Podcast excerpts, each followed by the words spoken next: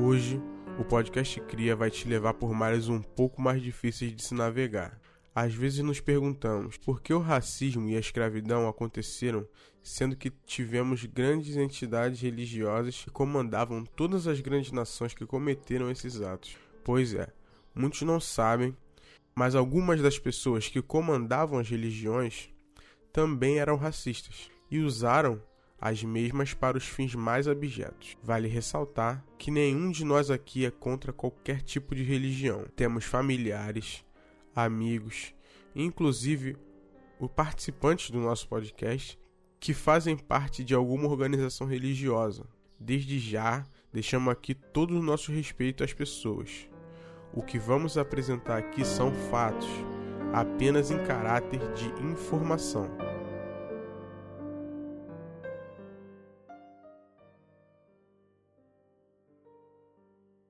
Para entender isso, precisamos definir um ponto de partida. Nada mais justo que começar no lugar onde é a gênese do pensamento racista, a Europa.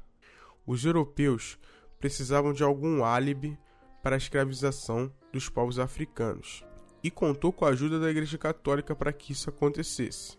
Para contextualizar, na época desses fatos, a Igreja e Estado eram praticamente inseparáveis, ou seja, a Igreja possuía plenos poderes em países que tinham o catolicismo como religião oficial, que era o caso de Portugal. Então, em 1455, foi escrita uma bula papal chamada Dum Diversas. Nada mais era que um comunicado oficial escrito pelo próprio Papa, na época Nicolau V, direcionado ao monarca português Rei Afonso V, que nada mais nada menos reduzia à condição de escravos perpétuos todos os africanos ao sul do Cabo Bojador. A bula dizia o seguinte: aspas, nós lhe concedemos, por estes documentos, com autoridade apostólica plena e livre permissão de invadir, buscar, capturar e subjugar os sarracenos e pagãos, e quaisquer outros incrédulos e inimigos de Cristo, onde quer que estejam, como também seus reinos, ducados, condados, principados e outras propriedades, e reduzir suas pessoas à perpétua escravidão, e apropriar e converter em seu uso e proveito, e de seus sucessores, os reis de Portugal, em perpétuo os supramencionados reinos, ducados, condados, principados e outras propriedades, possessões e bens semelhantes. Fecha aspas. Vale ressaltar que em 8 de janeiro de 1554 estes poderes foram estendidos aos reis da Espanha. Em 1455, Nicolau V publicou outra bula dirigida ao rei Afonso V, a chamada Romanus Pontifex, que reafirma o texto da bula Dum Diversas, ao dizer, abre aspas, Guinéus e negros, tomados pela força, outros legitimamente adquiridos, foram trazidos ao reino, o que esperamos progrida até a conversão do povo, ou ao menos de muito mais. Por isso nós, tudo pensando com devida ponderação, concedemos ao dito rei Afonso a plena e livre faculdade, entre outras, de invadir, conquistar, subjugar a quaisquer sarracenos e pagãos, inimigos de Cristo, suas terras e bens a todos reduzir à escravidão e tudo praticar em utilidade própria e dos seus aos mesmos Afonso e seus sucessores, e ao infante. Se alguém, indivíduo ou coletividade infringir essas determinações, seja excomungado. Fecha aspas. Perceba que o próprio Papa dá poderes aos reis de Portugal e Espanha para fazer aquelas barbaridades que a gente já conhece bem na África. É justo dizer que depois foram escritas outras bulas, condenando o racismo e a prática da escravidão. Mas naquele momento, o apoio da igreja foi fundamental para as atrocidades cometidas. A influência dessa bula foi tão determinante que o rei Afonso V foi apelidado de O Africano pelas suas conquistas e barbaridades feitas no solo do continente. As outras bulas parecem não ter tido o mesmo efeito que essas que eu citei, pois a Igreja Católica no Brasil, que era uma extensão do Reino de Portugal, possuía escravos e participava atuantemente na conversão compulsória desses indivíduos. Ainda no cristianismo, as vertentes religiosas originadas da Igreja Católica, também conhecida como protestantes, também carregaram um forte sentido no racismo. Um exemplo disso era que membros importantes dessas igrejas, em diferentes partes do mundo, possuíam escravos, faziam catequização compulsória e também agiam com eles de forma desumana. A Europa também foi berço de uma religião que talvez tenha sido a única criada em cima de um contexto racista, o kardecismo. Lembra do último episódio da série onde falamos sobre a eugenia? Então, Allan Kardec, o pai da religião, era um forte entusiasta das ideias eugênicas. Na França, em 1862, no mês de abril, Kardec publicou o seguinte artigo na Revista Espírita, abre aspas, Frenologia espiritualista e espírita. Perfectibilidade da raça negra. Fecha aspas. Talvez seja a publicação mais racista existente atualmente. Vale a ressalva que essa ideia foi tão refutada que só existem versões em português desse conteúdo, que por sinal foi o único país onde o kardecismo vingou. O artigo que pode ser acessado no site da Federação Espírita Brasileira inicia com a seguinte questão: abre aspas. A raça negra é perfectível? Fecha aspas. Perfectibilidade pode se entender como a capacidade de evoluir até alcançar a perfeição espiritual. Ele conclui dizendo, abre aspas, os negros, pois como organização física, serão sempre os mesmos, como espíritos. Sem dúvida são uma raça inferior, quer dizer, primitiva. São verdadeiras crianças, as quais pode-se ensinar muita coisa, mas por cuidados inteligentes, pode sempre se modificar certos hábitos, certas tendências e já é um progresso que levarão a uma outra existência e que lhes permitirá, mais tarde, tomar um envoltório em melhores condições. Fecha aspas. Kardec afirma que os espíritos não podem alcançar, em um corpo negro, a perfectibilidade dos brancos europeus. Pode até evoluir, mas somente poderão alcançar a perfeição em outra vida, reencarnando em um corpo branco, o tal envoltório em melhores condições, porque nesta vida, com essa cor escura, não tem jeito. Esse texto não é a única publicação racista dentro da obra de Kardec.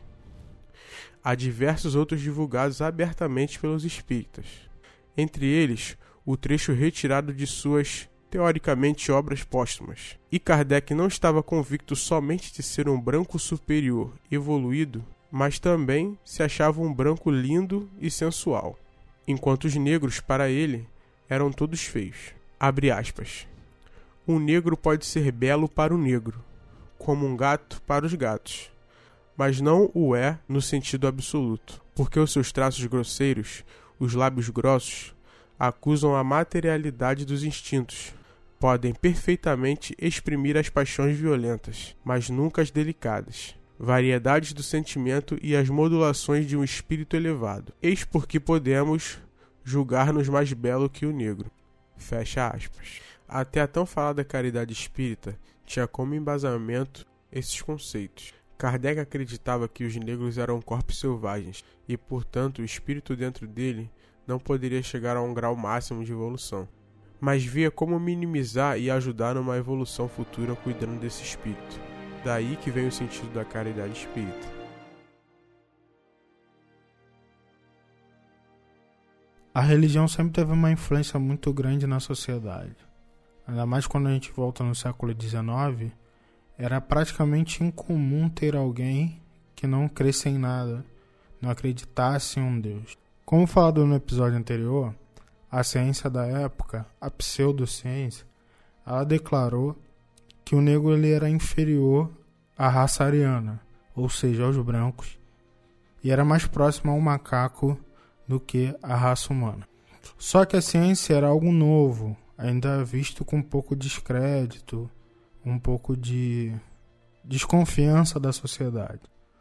Mas se tinha um poder que tinha toda a influência e toda a credibilidade na época, era a religião cristã católica. E foi através desse poder que essas ideias racistas da época foram difundidas e ganharam crédito.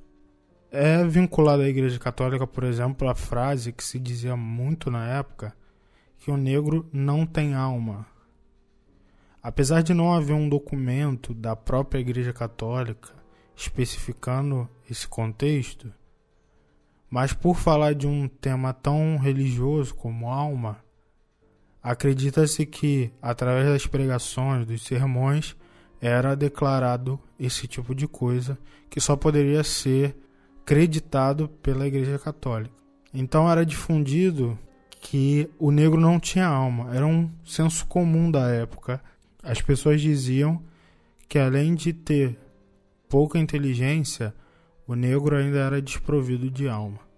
Isso era tão enraizado, se tornou tão real na sociedade, que aqui no Brasil, as primeiras leis civis de 1858, é só você pesquisar no Google, o negro era considerado um objeto da casa, que poderia ser leiloado ou tratado de qualquer forma.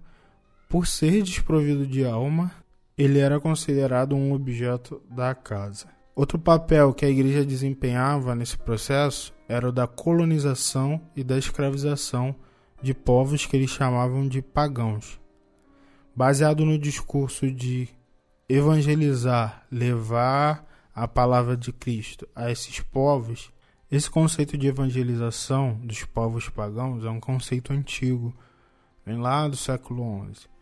Eu vou ler um trecho aqui de um elogio de São Bernardo de Claraval aos Templários, onde ele mostra o papel importante dos Templários nesse processo de evangelização da época. Abre aspas. Sejam vibradas as duas espadas dos fiéis contra as cervezes dos inimigos, a fim de destruir toda a cultura que queira elevar-se contra a ciência de Deus, que é a fé dos cristãos, para que os gentios não digam um dia: onde está o Deus destas nações? Isso dá a entender que a ideia da evangelização através da espada era um conceito enraizado desde o século XI e que no século XIX se juntou com a ideia racista é, que foi corroborada pela Igreja Católica dos negros é, serem inferiores, dos negros não terem alma e tudo mais. Isso era o, o motivo pelo qual a Igreja justificava essas colonizações. Mas na verdade a história mostra que havia outros interesses por trás.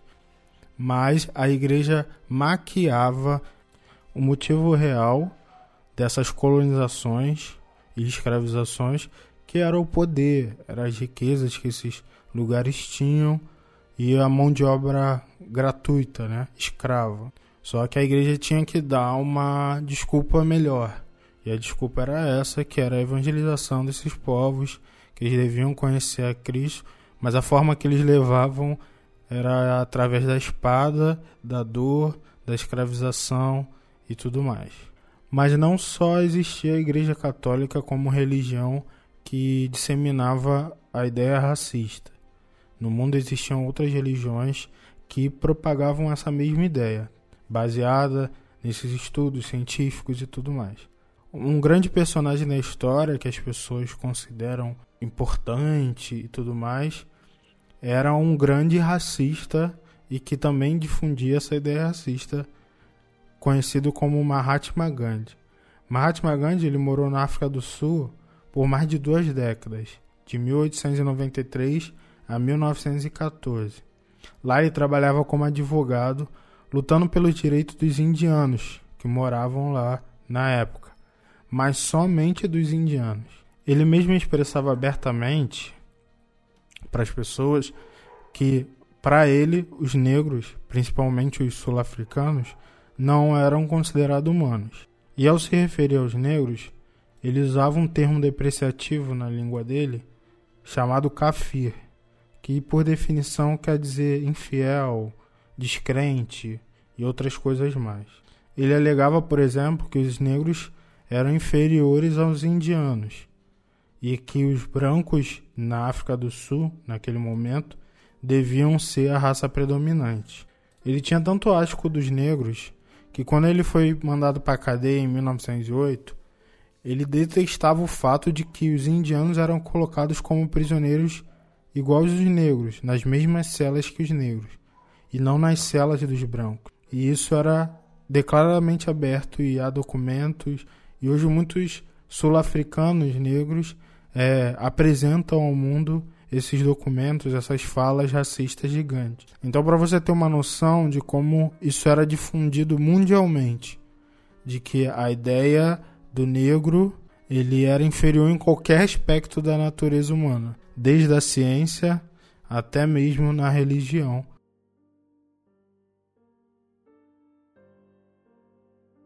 Durante a, a, colonização do Brasil pelos portugueses vieram também os jesuítas e eles eram responsáveis por catolizar todo o Brasil. Esse ato religioso foi fundado por Inácio de Loyola, mais conhecido como Santo Inácio de Loyola. Com isso, vieram algumas leis também na época, porque eles tentaram escravizar os índios, tentaram ensinar e não conseguiram, e acharam mais fácil escravizar outras pessoas, que no caso eram os negros, né? Vindo de outros países, e eles começaram a escravizar esse pessoal também. E todas as pessoas que não aceitassem as leis e que eram escravos, eles não podiam fazer rituais, eles não poderiam fazer nenhum tipo de culto religioso. E se eles fossem pegos fazendo isso, eles recebiam punições corporais. Tinha que ser a religião que os escravizadores adotaram, que no caso era o catolicismo. Ocorreu também um decreto em 1832 que obrigava os escravos à conversão oficial da época. O Código Penal do Império, em 1830, considerava crime o culto religioso que não fosse oficial, o catolicismo. Em 1890 a 1937, proibiram também a capoeira, com o artigo 402, que era, as pessoas eram presas de 2 a 6 meses. Também tinha o artigo 96, que também penalizava os líderes religiosos e de grupo de capoeira, e eles eram presos de 6 meses a 3 anos, se fossem pegos fazendo a capoeira ou algum culto religioso. Isso proibiu também, pessoal, a, as pessoas aprenderem novas línguas a falarem, né? A língua da época da, da sua religião. Tinha algumas religiões que, que falavam as línguas do. que era a língua do Kimongo, Yorubá e a Ouçá. Eram de grupos religiosos na época, de, de candomblé, de Ubanda, e eles falavam essa língua na época. Então eles eram proibidos de falar isso também. Eles não poderiam ficar na rua dançando capoeira, que eles eram presos realmente e alguns deles nem, nem às vezes eram presos, eles matavam, levavam para algum lugar e batia, fazia aquelas maldades, né? Isso dificultou, dificultou que as, as línguas não fossem consideradas bilíngues. As pessoas que falavam essas duas línguas não eram consideradas bilíngues. E um pouco antes, em 1920, a polícia ela recebia denúncias sobre terreiros na época e a polícia chegava, pegava os artefatos guardava, né? E deixavam presos e as pessoas não poderiam poder pegá-las de volta. Isso aconteceu com grandes artigos da época, vestes, artigos de, tipo, de dança, tambores, tudo relacionado a candomblé na época, ou banda. Então eles meio que prejudicaram essas pessoas, né? Pô, cara, pegar tudo a sua história, pegar tudo que você fazia, a, a materiais lá que estão se deteriorando, sabe? Então precisam de manutenção e a polícia deixa lá em caixas de papelão lá dentro. Pelo menos eles deixam em algum um ambiente fechado, com ar condicionado. E esse material era separado e hoje acontece, hoje não, de 2000 e de, da época de 2000 para cá, aconteceu um museu. E esse museu, para essas peças de da Ubanda, de religiosos, eles recebiam o nome de Museu de Magia Negra condenando o pessoal da, da religião afro-brasileira, né, cara? Isso é uma maldade incrível. E com isso as pessoas já foram associando isso a, a coisas ruins. Era visto com maus olhos. Você falar que a, religião de outra pessoa é algo ruim, cara, é muito, muito, muito chato. Imagina para as pessoas que frequentam essa religião e são olhados diferentes. Você não pode usar suas vestes, que eu acho até muito maneiro, as guias a roupa sai tudo de branco, acho muito massa. E as pessoas olham com maus olhos. Isso foi fazendo com que as pessoas parassem de andar assim na rua, porque elas eram presas, elas fizessem os seus cultos à noite, que é hoje o que as pessoas mais fazem. Elas saem de madrugada para poder fazer as suas seus trabalhos, as suas oferendas, né? Isso foi se tornando comum. Acabou se tornando uma cultura de fazerem isso à noite, porque eles não tinham possibilidade de fazer isso durante o dia. Eles tinham dificuldade de, de hoje eles têm dificuldade de abrir terreiro, não é, não é visto como uma coisa muito boa. Eles têm esse preconceito ainda até hoje. Se eu não me engano, há menos de um mês, eu acho, eles entraram em, em Duque de Caxias, cara. Olha o nome dos caras, mano. Bandidos de Jesus. Olha só, velho. Eles entraram, apontaram uma arma pra uma senhora de 85 anos, velho. Os caras não tem nem noção, velho. Destruíram todo o local, quebraram tudo mesmo, ameaçaram o pessoal para poder fechar. E para proteção da, da mãe de santo na, no lugar que eu não me recordo do nome dela, eles decidiram fechar as portas por um período. Porque eles estavam ameaçando a mãe de santo do lugar e prometeram voltar lá para poder matá-la e matar o pessoal que estava lá dentro. Então eles estão fazendo isso durante todo nesse durante todo não, nesse, todo, nesse período de, de, de tempo, eles estão ameaçando. Isso já desde antigamente, cara. Isso não se tornou uma coisa. Eles estão fazendo isso diariamente, cara. Eles estão fazendo isso em todo aquele, aquele ao redor de Duque de Caxias. Estão correndo atrás, querendo fechar todos os centros de Ubanda, de Candomblé, com a violência. Para mostrar que isso não é passado, cara. Isso aconteceu, a, pra ser exato, no dia 12 de 7 de 2019. Cara, isso foi ontem praticamente. A gente tá em 2019, ainda temos esse problema, velho.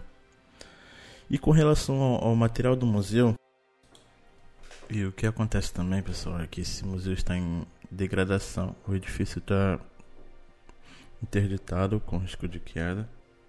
Ele foi construído em 1910. E o material começou a se decompor, ou no caso, o, o museu.